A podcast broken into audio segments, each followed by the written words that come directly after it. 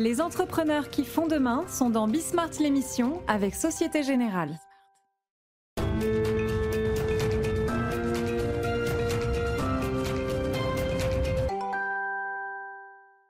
Salut à tous, c'est Bismart. Euh, on est de retour. Alors, on est de retour avec le, héros national de la semaine dernière. Nous, on vient un petit peu après, que de comète. Hein. Donnez-nous encore un peu de temps pour ça va être en, avance sur l'actualité, ça vient doucement. Mais ça a un mérite, c'est que ça permet de regarder tout ce qui se dit, tout ce qui se passe.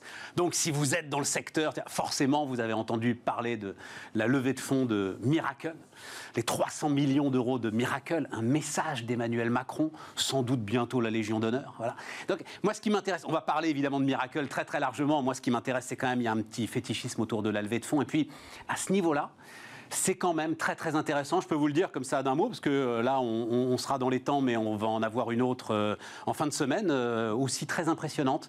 Donc il y a peut-être aussi là quelque chose dans notre écosystème qui est en train de qui est en train d'évoluer. Ensuite, alors pour le coup, une grosse base, mais ça aussi, c'est bah, c'est le cœur, c'est la suite en fait de ce que propose Miracle. Après Miracle, vous avez DHL Express. Voilà, vous avez la logistique. On est aujourd'hui sur le commerce tel qu'il se pratique. Là, c'est aussi un gros investissement hein, qui a été fait autour de Charles de Gaulle. C'est toujours euh, ce grand avantage comparatif qui nous protège et qui nous permet parfois de nous endormir, qu'on le veuille ou non. Nous sommes un gros marché de consommation et nous sommes au centre de l'Europe. Ensuite, un tout petit peu d'innovation autour du vin et puis on terminera avec un avocat. Alors là, pour le coup, euh, autre ambiance, mais un avocat qui est spécialiste des restructurations. On est dans quel climat en ce moment? Quelles sont les erreurs à faire, à ne pas faire pour euh, essayer de limiter les dégâts dans cette période très particulière qui va commencer à saisir un certain nombre d'entre nous, un certain nombre d'entre vous. Voilà le sommaire, c'est Bismarck l'émission. On démarre donc avec euh, Philippe Corot, le président de Miracle. Bonjour euh, Philippe. Bonjour. Ravi que vous soyez là, euh, ravi de, vous rencontrer. Quand je disais tout à l'heure, donc levée de fonds à 300 millions d'euros, c'est ça 300 hein millions de dollars. 300 millions de dollars. ce qui est intéressant d'ailleurs, ça veut dire quoi? Ça veut dire que ce sont des investisseurs américains ou en tout cas internationaux qui internationaux, sont internationaux qui sont venus investir dans le truc mais qui étaient déjà là avant euh, en ce qui vous concerne Alors, une partie des investisseurs historiques que nous avons ont participé à la levée de fonds, mais la grande partie a été, euh, des fonds ont été investis par un nouveau fonds qui s'appelle Permira. Énorme fonds, hein, euh, Permira. Voilà. Un message d'Emmanuel Macron, dites-donc une forme de légion d'honneur digitale numérique. Non, mais juste un mot là-dessus quand même, Philippe. Il, il s'est passé quelque chose autour de cette levée de fonds. Euh, je sais pas, ça a rassuré tout le monde. Euh, en même temps, on vous découvrait parce que vous êtes dans le back-office du e-commerce et en ce moment, bah, c'est ce qui est en train d'exploser. Vous n'avez pas eu le temps de vous poser la question sur la façon dont ça a été reçu, cette annonce? Non, après, c'est vrai qu'il y, a plusieurs critères. D'abord, c'est vrai que c'est une, levée de fonds record, pour une valorisation record, pour une entreprise de la French Tech française. Donc euh, c'est déjà un premier point. Ensuite, ces fonds vont essentiellement nous servir à recruter euh, dont une grande partie en France. Donc c'est aussi des bonnes nouvelles. Ouais, c'est ça. Euh, Miracle est un produit euh, logiciel made in France et qui est leader mondial aujourd'hui. donc c'est pas mal de, de, bonnes nouvelles pour, pour l'écosystème français et pour la France. C'est vrai que si vous, allez le voir, le tweet d'Emmanuel Macron, il insistait sur les emplois. 4000 emplois, je crois, il citait, c'est ça 400, mais 400 4000 bientôt, j'espère. on va commencer par 400. on, va commencer, on va commencer par 400.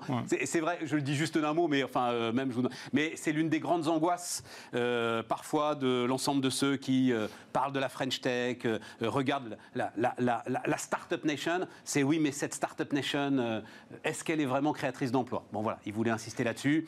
En même temps, ce sont des profils qui sont des profils très particuliers, toujours les mêmes aujourd'hui. Oui, alors, ce pas des profils très particuliers ce sont des profils qui sont de plus en plus présents sur le marché du travail. On parle de développeurs, on parle d'ingénieurs. Mais il faut bien voir qu'autour des modèles de plateformes tels que Miracle permet de les mettre en œuvre, c'est aussi euh, beaucoup d'emplois qui sont créés.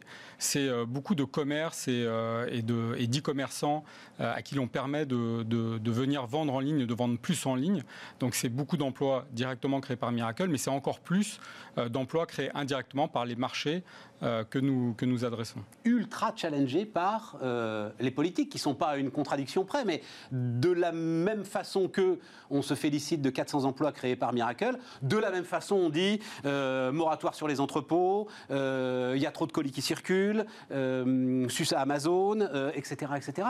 On est quand même en pleine contradiction. il y a des paradoxes. après, nous, les, outils qu'on met à la disposition de nos clients sont des outils qui leur permettent de développer, qui leur permettent de développer le même business model qu'Amazon, qui a fait la force d'Amazon.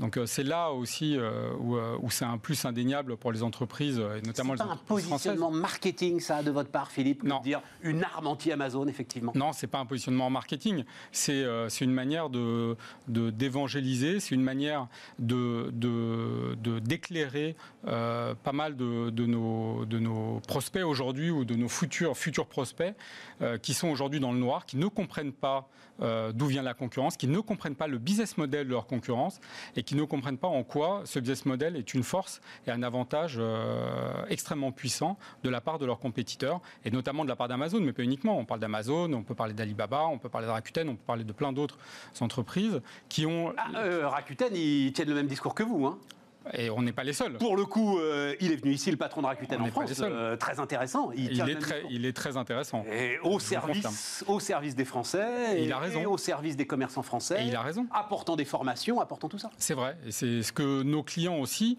euh, peuvent faire quand ils développent une plateforme ou une marketplace, et grâce à notre technologie. Mais euh, tout à fait, c'est une réalité. Alors ça veut dire Je suis pas le seul à le dire. Ça veut dire un que Amazon n'utilise pas la technologie Miracle? Non, mais Amazon n'utilise pas la technologie Miracle. Ils ont leur propre technologie propriétaire. Ils ont développé une technologie euh, il y a bien longtemps déjà, et, euh, et, Amazon s'appuie sur leur propre technologie développée avant que Miracle existe. On ne peut pas leur en vouloir. c'est ça. Et donc vous êtes en face en fait. Et donc alors allons-y sur le modèle. L'idée c'est vous avez des grosses marques commerciales. Je crois que vous avez, enfin c'est pas je crois, vous avez démarré en fait au cœur de la Fnac. Hein, euh, c'est ça le, Oui, historiquement, on a un lien historique avec la FNAC. on a une grosse marque commerciale, et cette grosse marque commerciale, en fait, elle va servir d'aspirateur à énormément de marchands qui vont pouvoir vendre avec l'ombrelle de cette marque commerciale, mais avec votre technologie. Oui, alors en fait, notre technologie permet à ces marques d'élargir leur offre et d'apporter à leurs clients ce qu'ils cherchent avec un bon prix et une excellente qualité de service. Quoi, élargir leur offre? Élargir leur offre, c'est-à-dire en s'associant avec des vendeurs partenaires, ils vont pouvoir proposer plus de produits dans leur catégorie de produits ou alors dans des catégories de produits euh, connexes, de manière à pour pouvoir mieux servir le client. Parce qu'au final, ce qui fait aussi la force de ces modèles de plateforme, c'est qu'on remet le client au cœur euh, du modèle en lui apportant vraiment ce qu'il cherche. Euh, aujourd'hui, les clients sont très informés, savent exactement ce qu'ils veulent. Donc, la nature de l'expertise du client a changé. Donc, la nature de l'offre qu'on doit lui apporter doit être plus précise. Et cette précision pour un retailer ou pour un distributeur, elle est complexe parce que ça demande, s'il doit tout faire lui-même, beaucoup de stock, beaucoup de logistique. Alors qu'avec une marketplace, grâce à Miracle, ils peuvent tout de suite avoir une offre beaucoup plus large, euh, mieux servir leurs clients, lui proposer ce qu'ils cherchent parce qu'ils peuvent apporter une partie et apporter le complément ensuite grâce à la marketplace et ensuite créer un cercle virtuel. Qu'est-ce que vous apportez? Est-ce qu'on peut expliquer? Parce que en fait, nulle part j'ai vu expliquer de manière simple ce que vous apportiez euh, dans la construction de cette euh, marketplace, Philippe parce que ce n'est pas simple. Mais je vais quand même. Voilà, ce n'est pas simple. C'est de la technologie. Nous, on apporte le back-office logiciel qui permet à nos clients de développer cette activité. Donc, quand vous allez vos vouloir... clients qui sont euh, les Darty, Galerie Lafayette, voilà, exactement. Vos clients ne sont pas les e-marchands qui vont venir se greffer sur cette marketplace. Non, les e-marchands, eux, vont utiliser la technologie pour se, pour se greffer sur la marketplace. Mais ce ne sont pas nos clients directs, ce sont quelque part les clients de nos clients une fois que euh, Darty, par exemple, si on prend cet exemple-là, ou Galerie Lafayette, vont brancher Miracle sur leur front e-commerce, ça va leur permettre de donner euh, aux vendeurs qui vont vouloir vendre sur leur site un portail sur lequel ils vont pouvoir référencer leurs produits, gérer leur stock, gérer les commandes, gérer la qualité de service aussi qu'ils vont donner à leurs clients, etc. etc. Et c'est tout. ça, vous prenez l'ensemble de, euh, de, cela en charge. Exactement. L'ensemble est pris en charge. J'ai, euh, alors il se trouve que euh, grâce à Bismart, un jeune entrepreneur audacieux m'a écrit en me disant moi, je travaille dans l'environnement Amazon. Il s'appelle Raphaël Getch-Pignol. Je ne sais pas si vous connaissez Silk. Mm. je travaille dans l'univers Amazon. Et moi, mon boulot, c'est d'aider justement ces e-marchands qui sont installés dans l'univers Amazon et sur la marketplace Amazon à rester finalement au contact de leurs clients parce que les référentiels algorithmiques changent en permanence en fonction euh, de la météo, de la demande, euh, des stocks, euh, de ce que Amazon a. Vous gérez ça aussi Oui, on gère ça aussi. Effectivement, nous, on gère ça aussi. Après, il faut bien voir que euh, ce n'est pas une formule magique et complexe. Ce qu'il va, enfin, l'algorithme est basé, en tout cas dans le cas de l'algorithme de, de Miracle, c'est basé sur de la qualité de service. C'est en gros basé sur, c'est pas euh, par opportunisme ou quel marchand, c'est le marchand qui est capable d'amener le produit au meilleur prix avec la meilleure qualité de service. J'insiste là-dessus parce que c'est un enjeu essentiel. C'est celui-là qui va être privilégié par Miracle quand je vais taper euh, le produit qu'il vend dans la barre de recherche. Exactement. Ça fait partie des règles que l'opérateur, notre client, peut définir. effectivement, c'est, euh, ça fait partie des, critères qu'ils vont pouvoir mettre en avant. Ce monde aujourd'hui que vous commencez à, à, créer et vous participez à créer, c'est un monde qui inquiète, par exemple, j'ai cru comprendre beaucoup Google. C'est-à-dire que avec ce développement de marketplace, on peut finalement rester dans les univers que vous êtes en train de créer, y trouver énormément d'objets et énormément d'informations. Effectivement, Google, ils ont raison de s'inquiéter, puisque euh, le, pour la recherche de produits, euh, aujourd'hui, vous êtes euh, parfois mieux servi sur une marketplace que qu'en utilisant Google. Il y a moins de conflits d'intérêts, on va dire. Enfin, je... Et le client reste le maître pour le coup. Voilà. il semble que la Commission européenne s'inquiète en tout cas depuis un bon moment d'ailleurs d'une masse de conflits d'intérêts quand on va effectivement sur Google Shop. Hmm. Donc derrière, euh, on recrute donc 400 personnes. Euh, comment est-ce c'est quoi? C'est des vendeurs pour essayer de euh, derrière développer sa part de marché justement, ou c'est ce sont des développeurs pour essayer d'accélérer la technologie? Alors il y a plusieurs il y a plusieurs choses. Alors déjà notre plan de recrutement il est dans le monde de 1000 personnes. Aujourd'hui Miracle c'est une entreprise mondiale. on a des bureaux dans 8 pays et, et donc c'est 1000 personnes qu'on va recruter dans le monde, dont 400 en France. Donc en France ça va être essentiellement pour une bonne partie des ingénieurs, donc des développeurs, euh, qui vont pouvoir enrichir fonctionnellement notre plateforme et nous permettre d'adresser des nouveaux marchés, donc très clairement. Ensuite, c'est aussi euh, des équipes, euh, des experts, des experts du métier de la plateforme qui vont pouvoir accompagner nos clients dans la mise en œuvre de leur plateforme. Parce que Miracle, on apporte une technologie, donc, qui s'appelle Miracle Marketplace Platform, et aussi une expertise, qui est l'expertise de nos équipes euh, que, que, nous allons aussi apporter à, nos clients. Et, nous apportons aussi un écosystème, et c'est le troisième, euh, le troisième point important euh, avec Miracle, c'est que avec Miracle, vous disposez l'ensemble d'un écosystème de partenaires, de vendeurs qui sont déjà utilisateurs de la plateforme et qui, et qui vont pouvoir venir enrichir l'offre euh, globale d'un de nos clients qui va lancer euh, son, son, sa marketplace sa plateforme. On est au bord de. Bah, il se trouve, tiens, par exemple, que le, leur France Num, qui, euh, au cœur de Bercy, s'occupe de la digitalisation des TPE-PME, e, va faire, ça va être, je crois, vendredi matin, une matinée auprès alors, de gars qui s'appellent On en pense ce qu'on veut, mais en même temps, ils bougent. Des activateurs, c'est-à-dire c'est des gars qui ensuite iront prêcher la bonne parole digitale et numérique auprès de l'ensemble, notamment euh, de ces petits commerçants. Et, l'un de leurs messages, c'est de dire digitaliser, c'est pas faire la même chose en digital c'est finalement votre. Exactement. C'est une transformation profonde. C'est une transformation profonde. C'est toute la chaîne de valeur qui est transformée, mais tout, le monde a sa place dans cette chaîne de valeur. En revanche, il faut accepter de se transformer. Il faut accepter, et ce qui est très difficile pour une entreprise, mais il faut accepter d'adopter ce nouveau business model. Vous savez, souvent on parle de transformation digitale, et quand vous discutez avec des entreprises, on dit oui, nous on fait de la transformation digitale, on va mettre en place un site internet. Mais c'est pas ça la transformation digitale. Transformation digitale, c'est comment est-ce que les nouvelles technologies vont impacter le cœur du réacteur, c'est-à-dire mon business model. Comment est-ce que je vais exploiter les nouvelles technologies pour transformer mon business model? Et notamment en mettant en place une plateforme ou alors en s'associant avec des plateformes, en allant vendre sur des plateformes ou des marketplaces. Aujourd'hui, c'est un enjeu majeur. Il n'y a pas, il a pas de, il a pas, il a pas d'alternative. C'est soit ça, soit euh, les, euh, soit la fin. Les, aujourd'hui, non mais, il, faut, il, faut, il, faut, être clair. mais oui. faut être clair. Tous ceux qui, tous ceux, vous savez, moi, comme vous, ça fait longtemps. Moi, ça fait 20 ans que, que, je suis dans le digital. Donc j'ai tout entendu. L'e-commerce, euh, ça ne marchera jamais. Les gens ont besoin des magasins, etc., etc. Bien sûr que les gens ont besoin des magasins, mais les magasins magasins ont aussi besoin du digital. Et ça, c'est important de l'avoir en tête. Il faut adopter, il ne faut pas avoir peur de la transformation, il ne faut pas avoir peur du changement, il faut l'adopter, il faut en faire une force. Parce que c'est une force. Ça nous permet d'avoir de nouveaux clients, ça nous permet d'avoir de la croissance, ça nous permet de retrouver tout ce qui peut disparaître ou tout ce qui peut disparaître dans l'ancien modèle. Donc il faut y aller, il n'y a pas de débat, il faut y aller. Vous avez un projet politique? Je vous le dis, vous avez un, projet, politique. Mais vous-même, vous avez un projet politique. Offrir le business model de plateforme pour armer les industries contre les géants du digital. C'est un projet industriel. Ouais, mais enfin, je, enfin, j'ose le dire comme ça, c'est un projet démocratique. Euh, ah, ça, c'est sûr que tout ce qui va favoriser euh, la croissance, l'essor, euh, est positif pour la démocratie, ça c'est sûr. Et ça, comme vous dites, ça amène cette croissance à tout le monde. Donc ça permet. Ça. Exactement, tout à fait. Ça aide à recruter ce discours-là, justement? C'est-à-dire, les gars chez Miracle, ils ont. Alors, ils participent à une aventure de croissance, sans doute unique en France, ok. Mais il y a aussi une espèce de conscience qu'on bâtit un monde un tout petit peu plus juste, enfin qu'on va essayer de bâtir un monde. Nous sommes des passionnés. Nous sommes des passionnés de technologie, on est des passionnés de, business, on est nous sommes toute l'entreprise est une, est une entreprise de passionnés. Donc bien sûr que le fait de savoir euh, que euh, qu'on œuvre dans le bon sens, euh, c'est évidemment positif.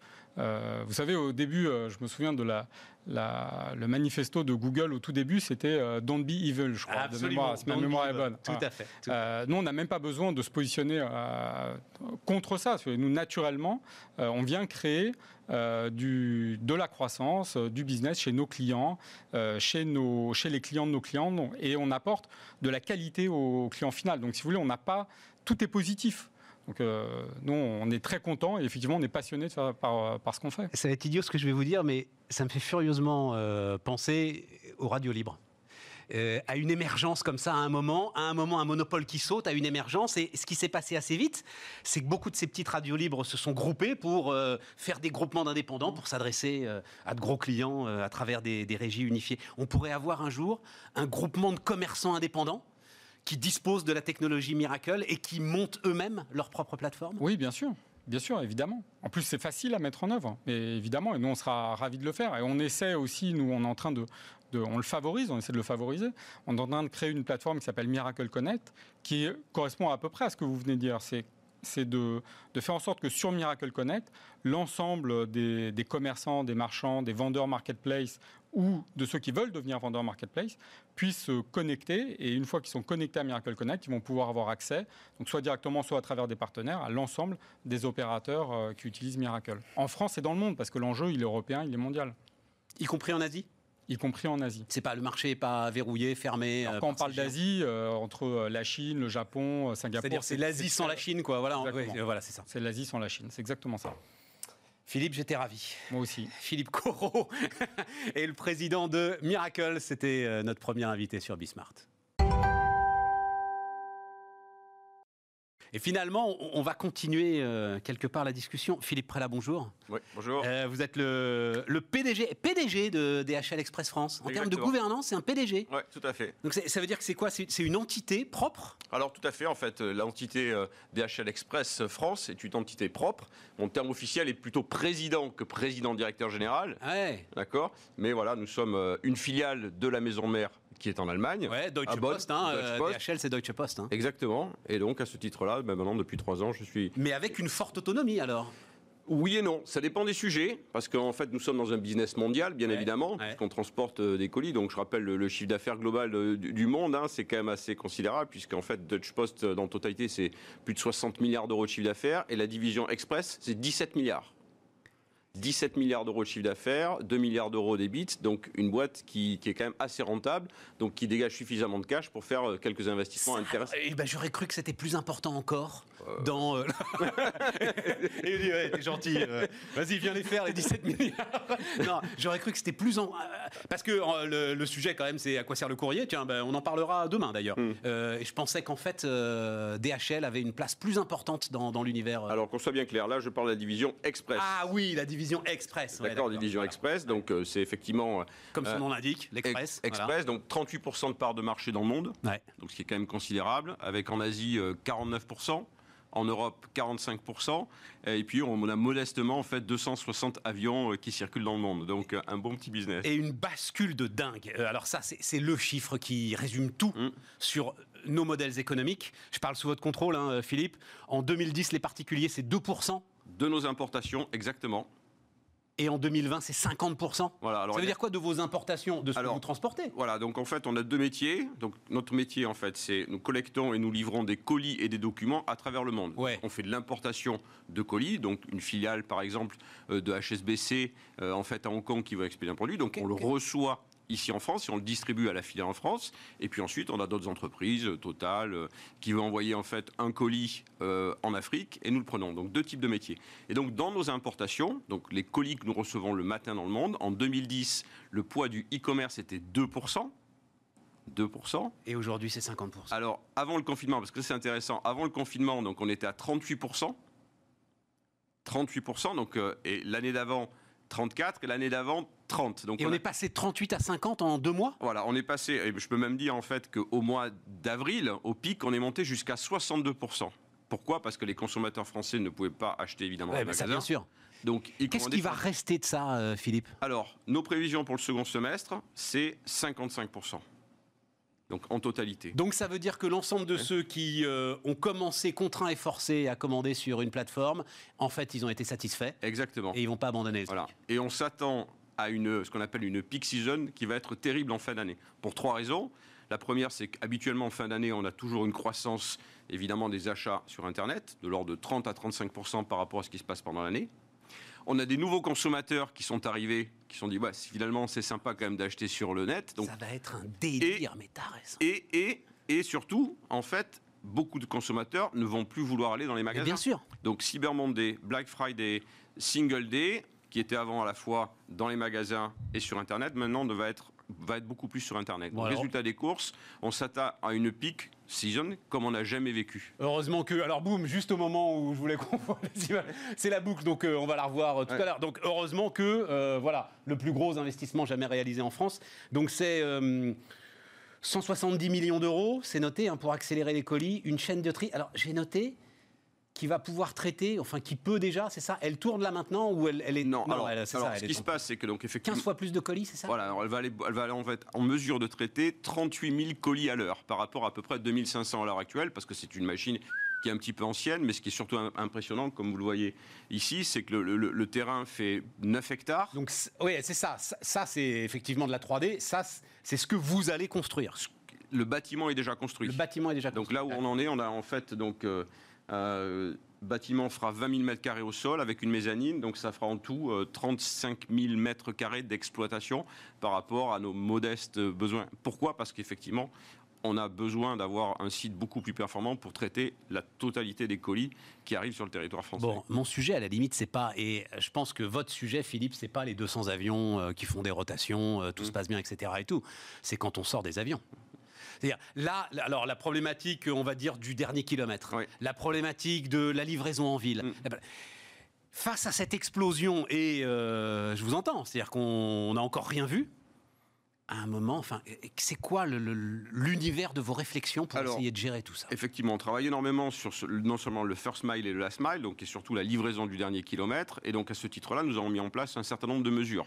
Donc, exemple, au nord de Paris, euh, nous avons ouvert un centre qui s'appelle District Green, où 100% des véhicules sont électriques et nous livrons le 9, le 10, le 18 et le 19e en véhicules 100% électriques. Oui, mais non, là, vous me répondez environnement. Moi, d'abord, je réponds euh, place physique, quoi. C'est-à-dire, je crois qu'il y a un, expressiste, un de vos concurrents, qui me dit qu'il y a tout simplement à un moment un problème de camionnette, par exemple.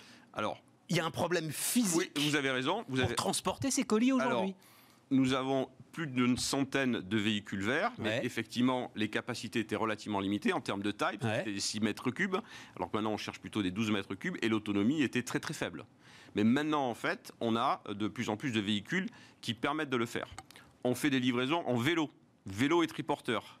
On a été la première entreprise. Oui, mais c'est anecdotique, ah, ça. Non, non, non, non, non. Et les, 38 000 colis à l'heure, ils vont se balader à vélo? Non, ils vont pas se balader à vélo, Philippe. Non, non, mais on livre énormément de villes, en fait, maintenant, en vert. Donc ça. Ouais, mais alors, voilà, voilà le truc qui me. Je comprends cet engagement, mm. c'est très très important. Et puis de toute façon, vous avez une telle pression politique sur les épaules que vous mm. êtes obligé. Mais c'est pas le sujet aujourd'hui finalement pour vous. Le sujet, c'est d'abord de livrer. Oui. De livrer en verre, oui, effectivement, si on peut. Mais le sujet, c'est d'abord de livrer. Oui. Et ça, ça se fait pas à vélo.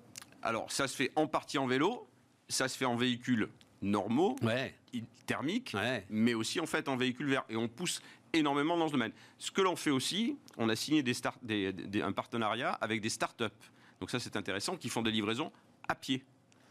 Et également en vélo. Donc trois startups en France qui livrent. Et donc on va avoir quoi? On va avoir un espèce de dépôt prépositionné près d'une station de métro? Exactement. En fait, les gars vont chercher. Euh, voilà, ça s'appelle des relais urbains. Donc justement pour réduire le nombre de, de, transports, donc on livre donc dans ces sites 40, 50, 100 colis, et ensuite donc des auto-entrepreneurs viennent chercher ces colis et viennent les livrer en vélo euh, ou, ou à pied. Ou à pied voire en transport en commun. Voire en transport en commun. Et donc vous allez avoir un, nouveau modèle, je ne juge pas ça, hein, euh, ça m'intéresse, euh, du gars qui sort du bureau et qui, euh, sur son trajet, va aller se faire 2, 3, 4 euros de plus en allant transporter un colis pour DHL. Absolument. Et il faut la technologie qui permet d'harmoniser ça, son trajet, là où il doit aller livrer le colis, avec vos propres besoins à vous. Exactement. À ceci se rajoutent aussi des consignes. Ça, ça peut marcher, ça. Ça, ça peut marcher pour 38 euh, 000 colis à l'heure. Ah oui, ça, marche. C'est un développement qui est très très fort, puisqu'en fait, par rapport à l'année dernière, on a multiplié par 3 les colis que nous livrons euh, selon ce oui, canal. Mais multiplié par 3, ça fait combien le chiffre À peu euh, près, en fait, on est sur une base de à peu près 3 000, 3 000 par jour. Donc bon, mais on commence. Mais ah non, mais si c'est multiplié par 3 tous les et, le taux, et le taux de satisfaction des consommateurs est très élevé, puisqu'en fait, on est capable de suivre exactement le coursier, comme on fait avec Uber, et donc ça c'est top. Et puis on ne se retrouve pas avec le coursier qui est lui-même, euh, et on le comprend, le, mm. gars, il est mm. euh, toujours en retard, toujours à la bourre, mm. entre 25 colis à livrer. Non, non, mais c'est très intéressant. Je, alors, discussion il y a six mois avec Amazon. L'idée, dites-moi si l'idée de, des métros qui tourneraient la nuit pour euh, livrer des colis, les prépositionner dans les stations, dans les alors Amazon Locker, où j'imagine que vous avez une technologie comparable. Oui, tout à fait. Ça aussi, c'est des choses sur lesquelles vous réfléchissez aujourd'hui? Pas encore. Sur la partie pas métro, non, pas, encore. Non, les consignes, ça marche très très bien. Euh, on a commencé aussi à regarder en fait les livraisons fluviales sur la Seine. Mais pour le moment, en fait, ah oui.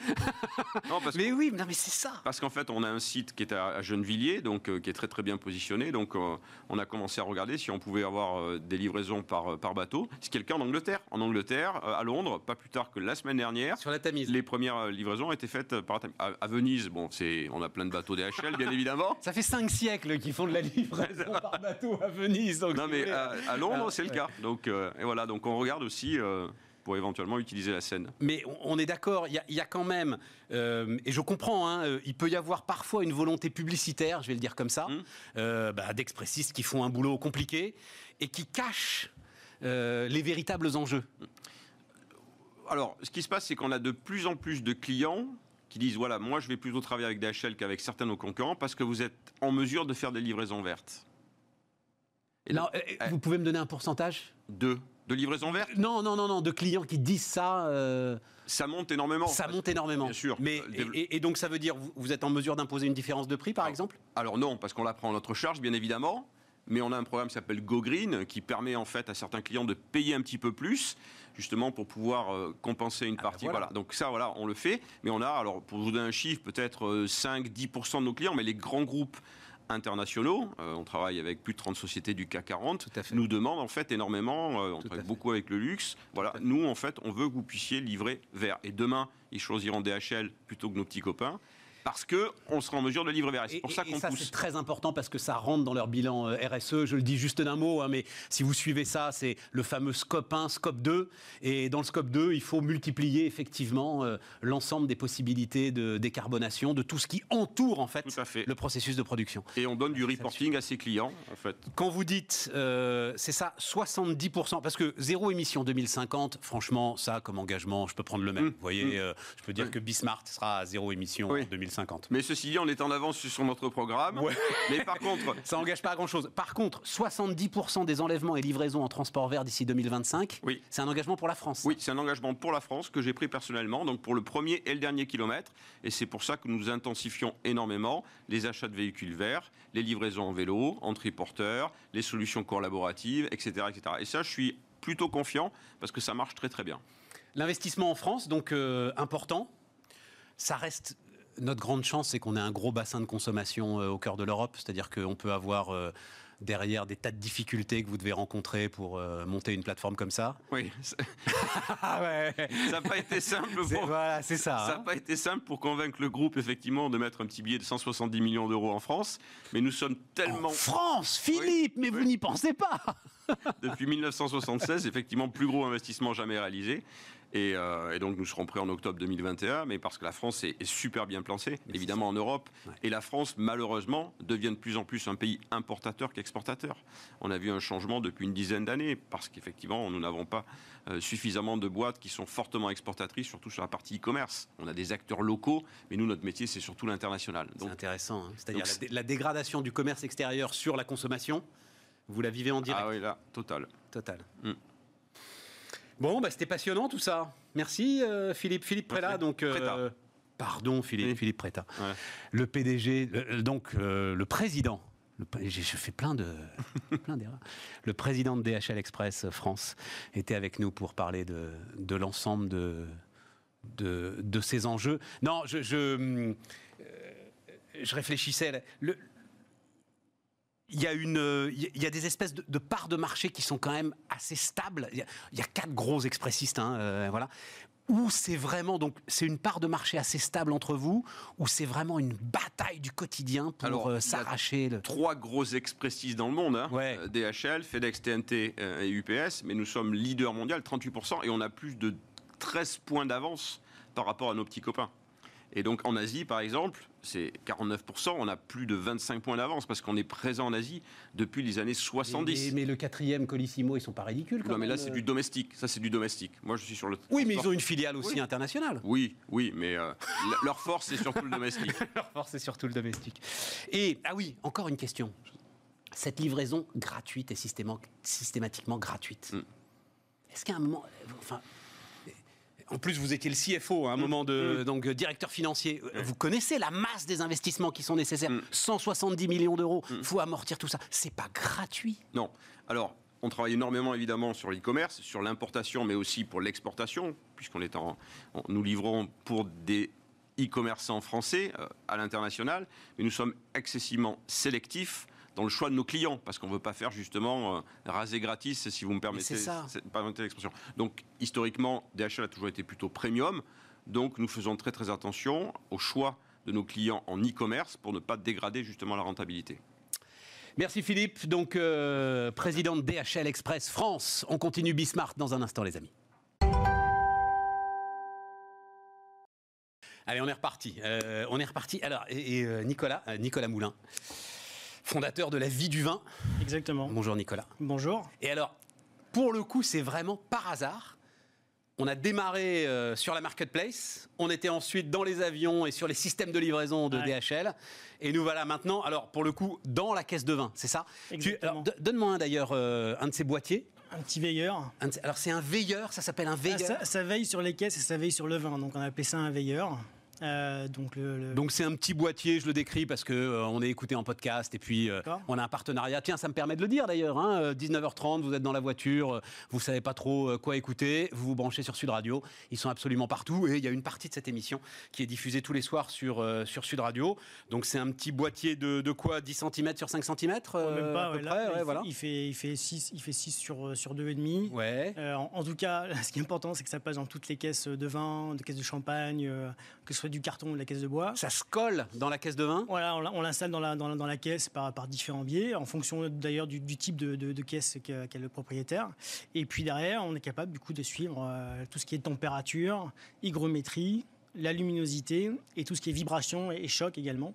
Et euh, ce qui est intéressant, c'est que comme c'est du, dire, du vrai IoT, c'est complètement automatique. Du vrai IoT, objet connecté. Objet connecté. Objet connecté. Et du coup, il est complètement autonome, donc ça veut dire qu'il n'a pas besoin d'être activé par qui que ce soit. On le pose dans la caisse et derrière ça part. On n'a plus rien à faire. On, en parlait, tu sais, j'ai vu, j'ai vu une photo, mais la photo la plus déchirante qu'on puisse voir. Alors je sais pas si tu Bourgogne ou Bordeaux. Les deux. je ne choisis pas. je choisis pas. Jura, euh, voilà, le, le Grand euh, Est, le Languedoc, euh, absolument. L'international, le Nouveau Monde. Une caisse de Romanée Conti gelée. Mais, mais c'est un truc de dingue. En plus, le, le, le, verre avait explosé, évidemment. Donc, tu avais comme ça, tu avais des restes avec un glaçon de Romanée Conti. Et donc, ça, en fait, le, ton veilleur l'a a, alerté. Enfin, on, a pu essayer de faire quelque chose pour. Euh, il, aurait pu, il aurait pu, effectivement alerter. Sauf que si ça s'est fait dans la soute de l'avion, bon, on est foutu. Euh, voilà. Mais oui et non, parce qu'en fait, euh, s'il n'a pas de réseau, il enregistre en local les données. Et quand il retrouve du réseau, il nous les renvoie. Donc on n'a pas les, données en temps réel. Temps réel. C'est pas c'est parce qu'on promeut nos clients et c'est pas ce dont ils ont besoin. En revanche, on est capable de retracer l'intégralité du parcours, même bien évidemment parce que la soute de l'avion, c'est un exemple, mais surtout, c'est les caves. C'est qu'en fait, quand les caisses veulent passer 2-3 ans en cave, Ouais, mais là, elle va pas geler la Romanée Conti. Je reste sur ma, ma, Romanée Conti gelée. C'est-à-dire que grâce euh, à ton veilleur, euh, le propriétaire ou celui qui attendait les caisses, il, il va pouvoir avoir, il, connaîtra le responsable. Il sait où Exactement. Il y a eu le, c'est pour ça catastrophe. Que des, alors les producteurs sont, sont, intéressés, mais aussi des assureurs sont intéressés parce que justement, ils peuvent dire, bah, nous, quand on, quand on vend des polices d'assurance au château, euh, si on sait effectivement se retourner contre la personne qui est vraiment responsable du dommage, bah, on est capable de, de, de, faire des offres un petit peu différentes et innovantes. D'autant que, euh, et évidemment tu le sais, euh, on est dans un univers d'investissement et un univers financier qui aujourd'hui est à la recherche de tout ce qui peut redonner un tout petit peu de rendement dans notre univers de taux négatifs. Et que, bah, il y a un petit moment maintenant, hein, euh, j'ai découvert le port franc de Genève par exemple, le vin devient euh, un investissement. Complètement, complètement. Et, comme c'est un marché très spécifique parce que quand on parle effectivement de notamment des vins haut de gamme, c'est un c'est un ensemble fini, la production. On ne dit pas, tiens, le, Pétrus est très bon, euh, faites-moi 10 000 de plus. Non, ça n'existe pas. ah oui Donc c'est très important justement de savoir, de savoir euh, prendre soin en fait de ces, euh, de, ces, de ces produits-là. Et en fonction de ce qui se passe sur le marché, du coup, les prix peuvent évoluer de manière absolument incroyable. Il faut que ce soit quand même. Alors, bah, ça a un coût, ça, évidemment. Ça a un coût. Euh, mais donc ça veut dire que c'est réservé aux grands crus. Il faut que la valeur des vins qu'on protège, non, parce que qu'on surveille, soit. Alors les, principaux, euh, les principaux grands crus vont bien évidemment être intéressés, mais ce qui est intéressant, c'est qu'il y a beaucoup de cas d'usage. Enfin, nous, ça fait quand même pas mal de temps maintenant qu'on discute avec les gens du, marché, et il y a plein de cas d'usage différents. Donc, il y a des gens, par exemple, et nous, c'est ce qu'on a cherché dans nos premiers clients. On voulait avoir un panel un petit peu représentatif des types de clients qu'on va avoir. Donc, des gens haut de gamme, des gens du, Grand Cru Bordelais, par exemple, mais aussi des gens qui sont un peu plus moyenne gamme. Voilà. Et eux, ils se disent, bah ouais, mais moi, euh, je vends des bouteilles entre 5 et, 15 euros la bouteille. Euh, ça part au Japon, mais mon importateur japonais, juste j'en mets une pour l'ensemble de la palette, il va être ravi de savoir que euh, j'ai la traçabilité qualité et que ce que je lui livre, c'est véritablement ce qu'il doit avoir dans la bouteille. Ah, ça peut être un avantage concurrentiel en fait Ah, complètement, ouais. Pour euh, l'exploitant. Surtout, oui, surtout que le gars qui reçoit au Japon, enfin, l'exploitant euh, du Languedoc par exemple, il est en concurrence avec les vins du monde entier aujourd'hui. Hein, il faut être très très clair. Hein, de, la Nouvelle-Zélande au Chili, euh, absolument avec les vins du. Et ça, ce petit boîtier-là peut être un avantage concurrentiel. Oui, parce qu'en plus, ce qui est très important, c'est que les, les, les gens qui font du vin cherchent un profil gustatif particulier. Euh, et donc, euh, si les conditions de vieillissement sont, euh, sont pas bonnes, du coup, le, profil gustatif est altéré. Et donc, ce que l'importateur a goûté au début en disant, bah, du coup, moi, je t'en commande de 250 000 bouteilles parce que je, trouve ce vin-là excellent, il n'aura pas ça, en fait, in fine. Et donc, il n'aura pas le, produit parce que le, vin continue, en fait, à évoluer. Bah, donc, si on ne prend pas soin du début jusqu'à la fin, tous ces éléments-là peuvent complètement dériver. Et, bah, bien évidemment, celui qu'on va blâmer, c'est le producteur. Parce que quand on a une bouteille de vin et qu'elle n'est pas bonne, on ne dit pas Ah, mais c'est le transporteur qui m'a fait son, travail ou l'importateur. Ou... On dit Bah non, l'étiquette, euh, c'est monsieur Intel qui a mal fait son travail. C'est euh, beaucoup de technologie où euh, bah les barrières à l'entrée sont réduites? En fait, il y, a un peu, de technologie quand même, il y a un peu de savoir-faire euh, électronique notamment euh, au démarrage. Euh, c'est pour ça qu'en fait, la, mon, associé sur la partie électronique, c'est l'ancien directeur technique de, Coyote, qui nous a beaucoup aidé justement à faire des choses qui, en termes de consommation notamment, font des choses, performantes. après, en fait, nous, on a souhaité, comme c'est un marché spécifique, on a souhaité faire, maîtriser en fait toute la chaîne. Donc, on, on, fait effectivement toute la partie mécanique, toute la partie électronique, et puis bien évidemment toute la partie data, parce que L'électronique, c'est une chose, mais bien évidemment, la richesse du sujet, elle va être dans la data. Mais bien sûr. C'est qu'au bout d'un moment, on va faire un envoi, dix envois, sauf que quand on va en faire 1000, 5000, on pourra dire par exemple, ben, en fait, en moyenne, euh, quand vous envoyez une caisse à Dubaï, en moyenne, elle est ouverte euh, dans les 6, 12, 18, 24 mois. Enfin, aujourd'hui, personne ne le sait concrètement. Euh, et donc, Quelle importance ça a, ça, de savoir la date d'ouverture de la caisse envoyée à Dubaï? ben, En fait, ce qui est intéressant, c'est qu'on connaît du coup les stocks marchés. Donc pour réachalander, pour savoir où sont les stocks marchés dans le monde, et est-ce que du coup on peut réachalander, ou est-ce qu'à l'inverse, je n'ai pas forcément besoin de vendre en ce moment, donc je vais gérer un peu la rareté sur certains marchés et ensuite pouvoir revendre à plus haut prix. Enfin, c'est toutes ces mécaniques-là. Aujourd'hui, c'est une grosse problématique pour les gens du, vin, notamment les producteurs. mais il faut que celui qui. Alors, est-ce qu'il faut le consentement de celui qui ouvre la caisse pour que vous ayez l'information que la caisse est ouverte? Alors non, pas forcément. Pas forcément. En fait, il y, a un petit. Euh, Parce que ça lui appartient quand même quand il ouvre la caisse. Ça, lui appartient et en fait, le, euh, système, c'est qu'il y a un QR code qui effectivement explique euh, à la personne qui ouvre la caisse. En fait, c'est le producteur. Qui Bonjour, on est en train de vous piquer tout un tas de données. Non, Merci de nous laisser faire. Non, heureusement, on n'a pas de problématique en fait, de, notamment de RGPD, parce que tout ce qu'on récupère, en fait, c'est pas problématique. Oui, c'est totalement anonymisé en plus, évidemment. Et, donc, et puis en plus, on fait passer ça effectivement sous un aspect euh, vraiment qualitatif. C'est-à-dire le producteur a souhaité veiller sur votre vin pour être sûr que vous ayez vraiment la meilleure des qualités euh, dans votre verre. maîtriser la qualité de bout en bout. Et il y a parfois eu des mauvaises surprises. Enfin, le gars ouvre la, la caisse.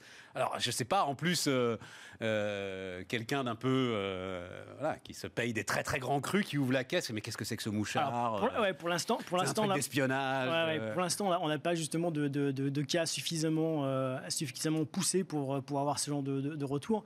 Mais probablement que oui, on va avoir ce genre, de, ce genre de questions à un moment donné sur mais pourquoi, comment, voilà. Et donc, justement, ça s'est fait pour rassurer les gens. D'autant plus qu'une idée potentiel, ce serait de dire aux gens, une fois que vous l'avez chez vous, vous pouvez aussi l'utiliser pour votre cave. C'est-à-dire que le. Alors, mais d'ailleurs, parce qu'il faut. le temps tourne très vite. Il faut qu'on parle de. Parce que c'est pour ça aussi que, tu es là. Il faut qu'on parle des objets connectés de l'IoT. Tu l'as dit très très vite, mais l'enjeu le plus important presque pour les objets connectés, c'est la consommation d'énergie. Oui. C'est-à-dire qu'il faut, euh, il faut pas changer les piles, quoi. Voilà, hein, pour le dire euh, très concrètement. Euh, typiquement, une caisse, une caisse de vin, on ne sait pas où elle part, elle va être vendue, donc il faut effectivement durer le plus longtemps possible. Exactement. Donc c'est là-dessus qu'on a déposé un brevet.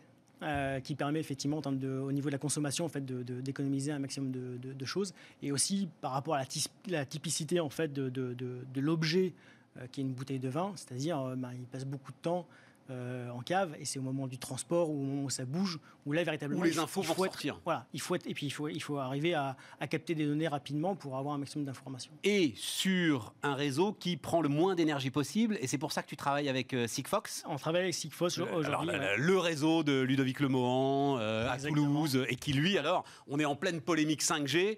Lui c'est la 0G Ludovic, c'est-à-dire c'est vraiment des, des bits d'informations. De, ouais, on fait on fait passer, mais nous on n'a pas besoin de plus, mais on mais on fait passer très peu de choses, mais on n'a pas besoin de plus, nous.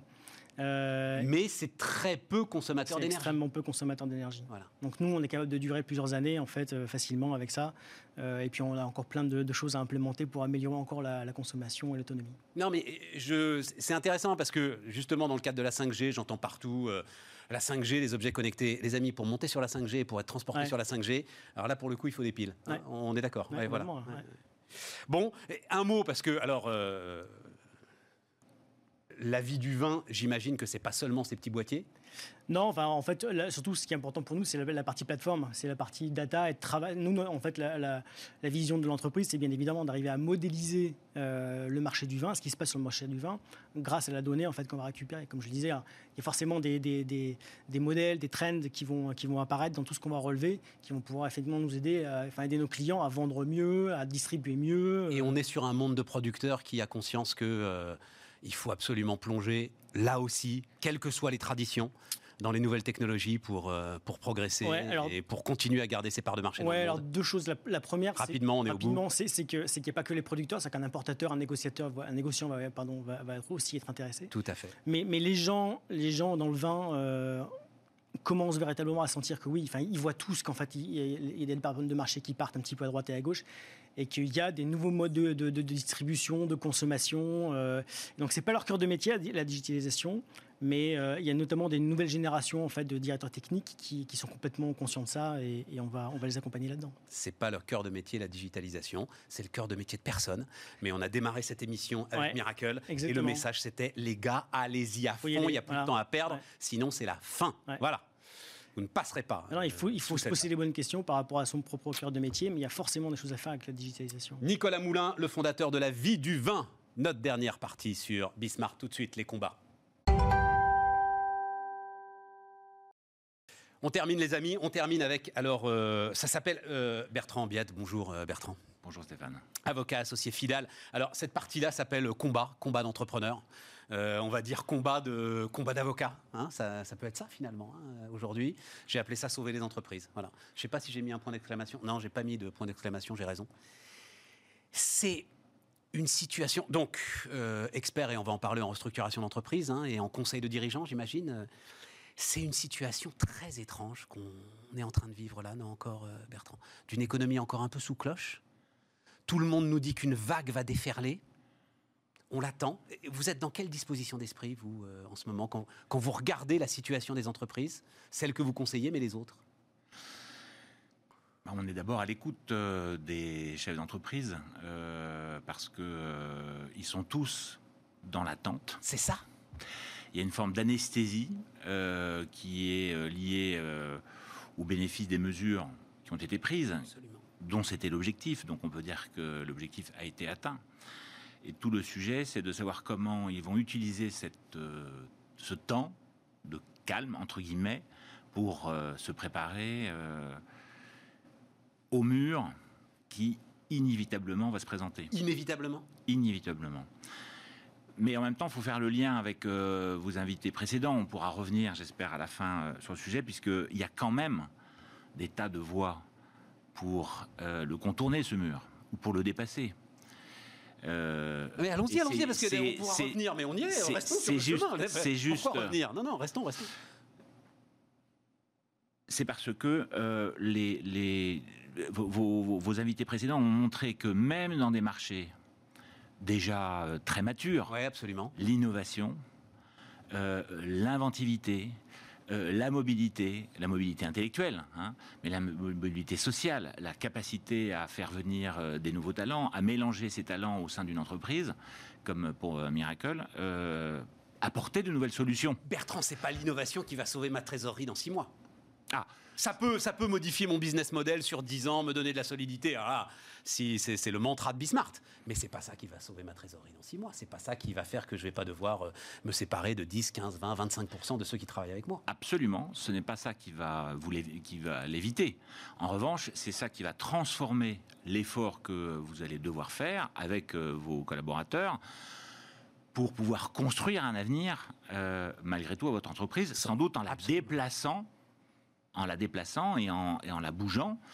Euh, la restructuration n'est pas euh, euh, un aboutissement, ce n'est qu'une phase dans la vie de l'entreprise. La restructuration, c'est forcément pour aller autre part, parce que ce qu'on va entendre aussi, ce qu'on entend, c'est non mais attendez, on a le système n'y est pour rien. Donc mon entreprise n'y est pour rien, c'est une fermeture administrative de l'économie qui me met dans la situation dans laquelle je suis. Donc en fait, je vais recommencer le business tel que je le menais euh, il y a six mois Probablement qu'il y a certaines activités qui pourront redémarrer. Ça, c'est se euh, leurrer. Oui, mais vous pensez euh, profondément que c'est se leurrer que de que d'être dans cette. Bah, ça ne sera qu'une partie de l'activité, une partie de l'activité économique qui va être qui va être concernée par par ça. Je vous donne un exemple comme dire, euh, que nous partageons tous. Euh, les bars, les restaurants, euh, ils vont pas radicalement se transformer ou utiliser des outils technologiques pour pouvoir modifier l'offre. Alors, mais, ils, ont déjà, ils se sont déjà adaptés. Ils se sont déjà adaptés. Regardez l'exemple passionnant des salles de sport. Donc là, pour l'instant, c'est normal. Les gars, ils sont en train de hurler, de dire, on nous ferme, etc. Est-ce que tu crois vraiment que dans six mois, surtout qu'ils sont sur des business models euh, à fort turnover et ils ont besoin de beaucoup de clientèle et de clientèle qui s'abonne et qui vient pas, voilà, on peut se le dire euh, entre nous. Est-ce que tu auras toujours cette masse aujourd'hui de désir de rentrer dans une salle de sport, même après le Covid? Ça fait partie de sacrées questions, je trouve. Oui, c'est une question. C'est une question, et pourtant ils auront, euh, ils ont déjà trouvé des solutions en offrant euh, des, services à distance. Tout à hein, fait. Voilà. tout à fait. Est-ce que c'est rentable? Moi, j'ai pas la réponse de ça. Mais il y aura forcément des euh, entrepreneurs qui vont trouver un modèle qui fonctionnera en offrant ce service-là, qui répondra aux besoins des clients. C'est ça ce que je veux dire. Ouais, je comprends. Et donc, comme quelqu'un va le trouver, il vaut mieux que ce soit vous. Donc, euh, trouvez-le le premier. Exactement. C'est comme la fameuse phrase If you panic, panic first. if you innovate, innovate first. Voilà, exactement. Alors, en même temps, il faut, puisque c'est le thème de votre sujet, il ne faut pas se voiler la face. Il y a cette phase de réorganisation, de restructuration aussi qu'il faut mener.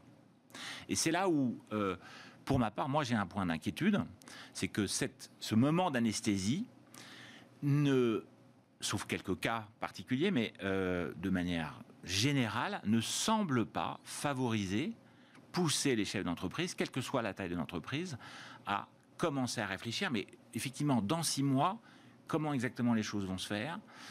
J'ai pu emprunter de l'argent euh, euh, avec le, prêt garanti par l'État. J'ai sauvé ma trésorerie pendant un, certain temps. J'ai réduit mes charges avec le chômage partiel. Euh, quand mon activité va redémarrer, impossible de dire exactement sous quelle forme son activité va redémarrer comment son marché va fonctionner, comment les clients vont réagir à ce qu'il va proposer. Ça, c'est impossible de le savoir. On peut imaginer, prendre, faire plusieurs scénarios, mais la clé, c'est quand même de préparer. Même si on ne le sait pas, il faut quand même prendre des hypothèses. C'est la première règle. Et la deuxième règle, c'est qu'on doit justement, sur la base de ces hypothèses, commencer à réorganiser les choses pour pouvoir être le plus près possible et à n'avoir plus qu'un ajustement, on va dire, à la marge, à la fin. Mais réorganiser. Euh, tu vas pas commencer maintenant des négociations avec les partenaires sociaux pour un PSE que tu pourras peut-être éviter.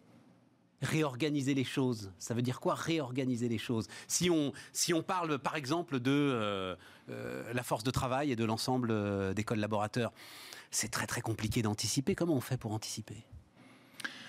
C'est très compliqué d'anticiper on, travaille toujours sur des hypothèses, évidemment, enfin, dans ce cas-là précis, mais on a aussi quand même des résultats. C'est-à-dire qu'on sait aussi aujourd'hui quel est le résultat de cette phase d'inactivité qu'on vient de traverser. Euh, euh, est-ce que le financement qu'on a obtenu permet d'y faire face? Est-ce qu'il va être suffisant ou est-ce qu'il va être insuffisant? À quel moment faudra-t-il le rembourser? Puisque ça va être aussi l'une des questions. Hein. L'ensemble de, ces, de ces prêts, il faudra bien les rembourser. C'est aujourd'hui, en tout cas, euh, le principe qui est, retenu. Les banquiers, hein? ils sont très attachés. oui, on peut, on peut. Enfin, c'est dans la logique des choses. Y compris pour des raisons réglementaires très importantes hein, qu'on a déjà détaillées sur, sur Bismarck. Euh, euh, et l'État également, hein, puisque l'État s'est porté garant, mais sa garantie n'est pas non plus totalement illimitée. donc, dans ce schéma-là, sous ces contraintes-là, on peut commencer à réfléchir, justement en l'associant à un projet, peut-être d'évolution de son fonctionnement, de son modèle économique, de son modèle de marché, de son service, de son produit, comment les choses vont évoluer. Et dans cette logique-là, ce que nous préconisons, nous, c'est de commencer à euh, y réfléchir et commencer à en discuter avec les partenaires sociaux. Alors voilà, c'est ça. C'est une en toute transparence. C'est ah ben c'est une c'est une alors c'est curieusement, euh, ça, va peut-être vous choquer, mais euh, je, ça ne fait que 30 ans que je fais ce métier et je peux quand même dire qu'il n'est pas dans la culture des euh, chefs d'entreprise français de jouer ce dialogue social. Là, je parle de manière très caricaturale. Vous avez des tas d'exemples contraires, bien entendu. Hein. et encore une fois, quelle que soit la taille de l'entreprise, on se rend compte que, et ça c'est notre expérience qui permet de l'affirmer, que en préparant en discutant avec les salariés ou avec leurs représentants, on peut, même en phase de restructuration, on peut construire des solutions d'avenir. Bien entendu qu'il y aura aussi une part euh, d'entreprises qui ne pourront pas s'en sortir parce qu'elles étaient en difficulté avant.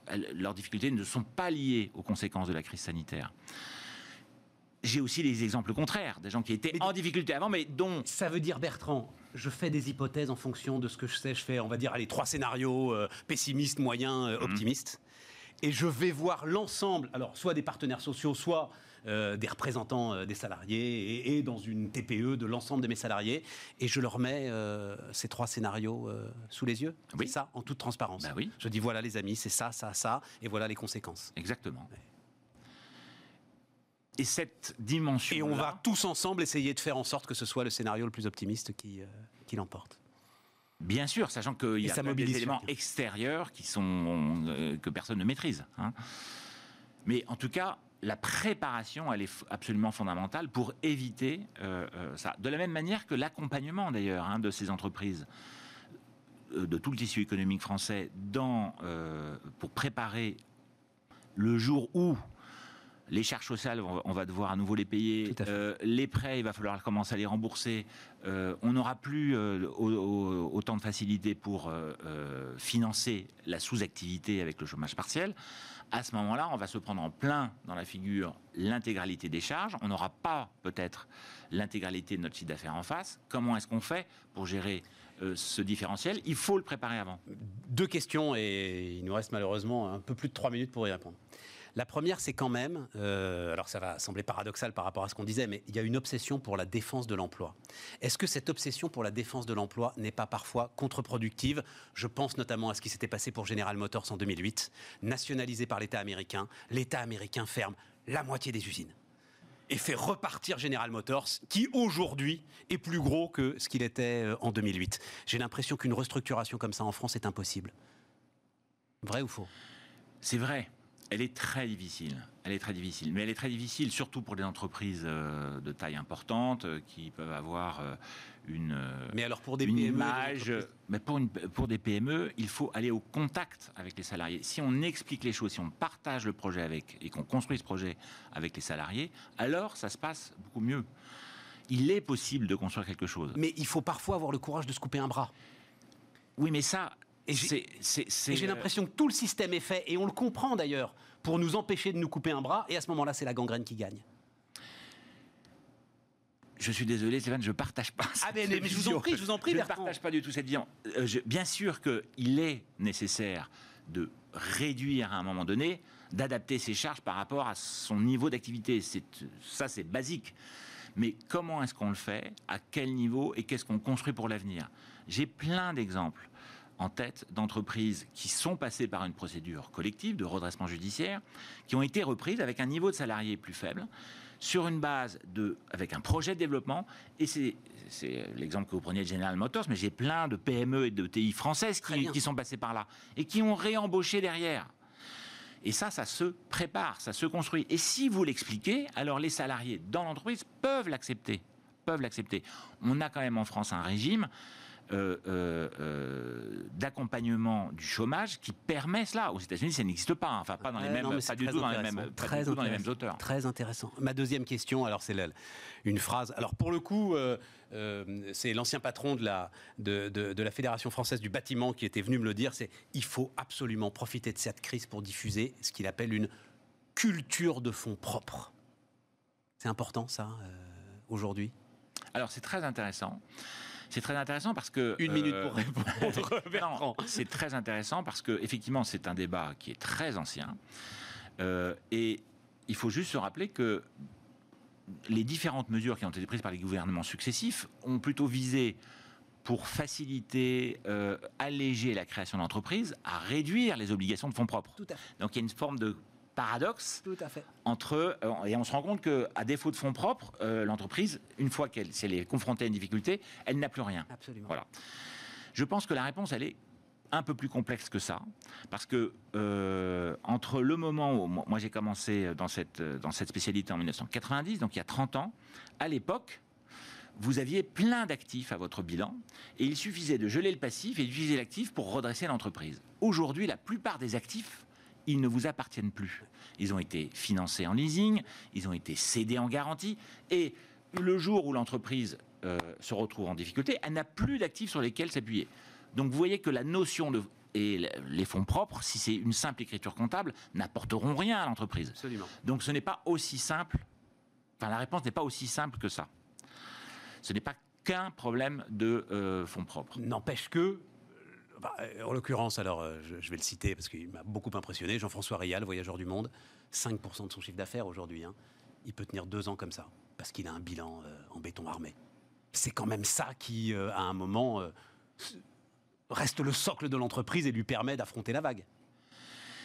Oui, bien sûr. Ah bah, il aura, mais, il va, mais il va, il va quand même appauvrir son entreprise bien pour tenir, pour tenir face. Ça sera juste l'entreprise qui permettra de.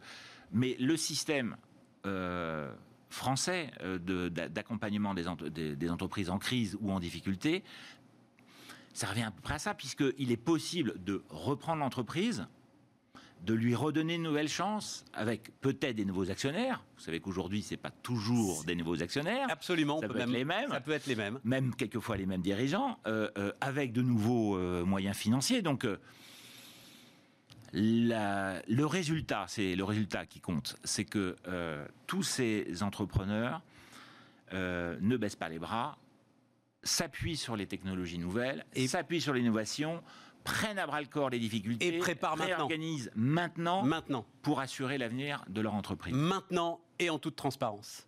Bertrand Biette, avocat associé chez Fidal. Et nous, les amis, on se retrouve demain. Les entrepreneurs qui font demain sont dans Bismart l'émission avec Société Générale.